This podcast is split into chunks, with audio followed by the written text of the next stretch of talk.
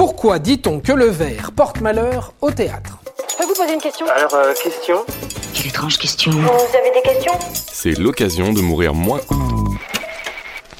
C'est un peu la hantise de tous les comédiens de théâtre. Oui, parce que sur les planches, le vert, c'est la couleur à ne pas porter. Mais au fait, pourquoi le vert a-t-il la réputation de porter malheur?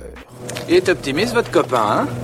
Il va finir par nous porter la poisse, ouais. Pour répondre à cette question, il faut remonter au Moyen Âge. À cette époque, on n'a pas vraiment la technologie nécessaire pour teindre les vêtements de façon durable. Pour avoir des costumes de couleur verte, nos ancêtres ont eu l'idée de génie de les peindre avec de l'oxyde de cuivre. Et comme c'est un composé toxique, ça a coûté la vie à pas mal de comédiens. Ah, je suis mort Il m'a tué Ah Je vous ai fait mal Autre explication possible, cette croyance nous viendrait de Molière. Le célèbre dramaturge est mort sur scène pendant une représentation du malade imaginaire. Et il se trouve que ce soir-là, il portait du vert.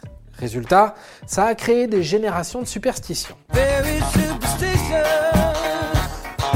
À noter que le vert qui porte malheur, ce n'est valable qu'en France. En effet, en Espagne, la couleur qu'il faut éviter est le jaune, et en Italie, c'est plutôt le violet. Et voilà. Maintenant, vous savez tout. Au revoir, messieurs, dames.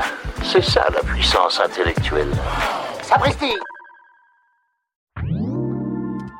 Avant de partir, attends, j'ai un truc à te dire. Viens découvrir notre podcast sexo, S'exposer. Deux minutes pour tout savoir sur la sexualité masculine.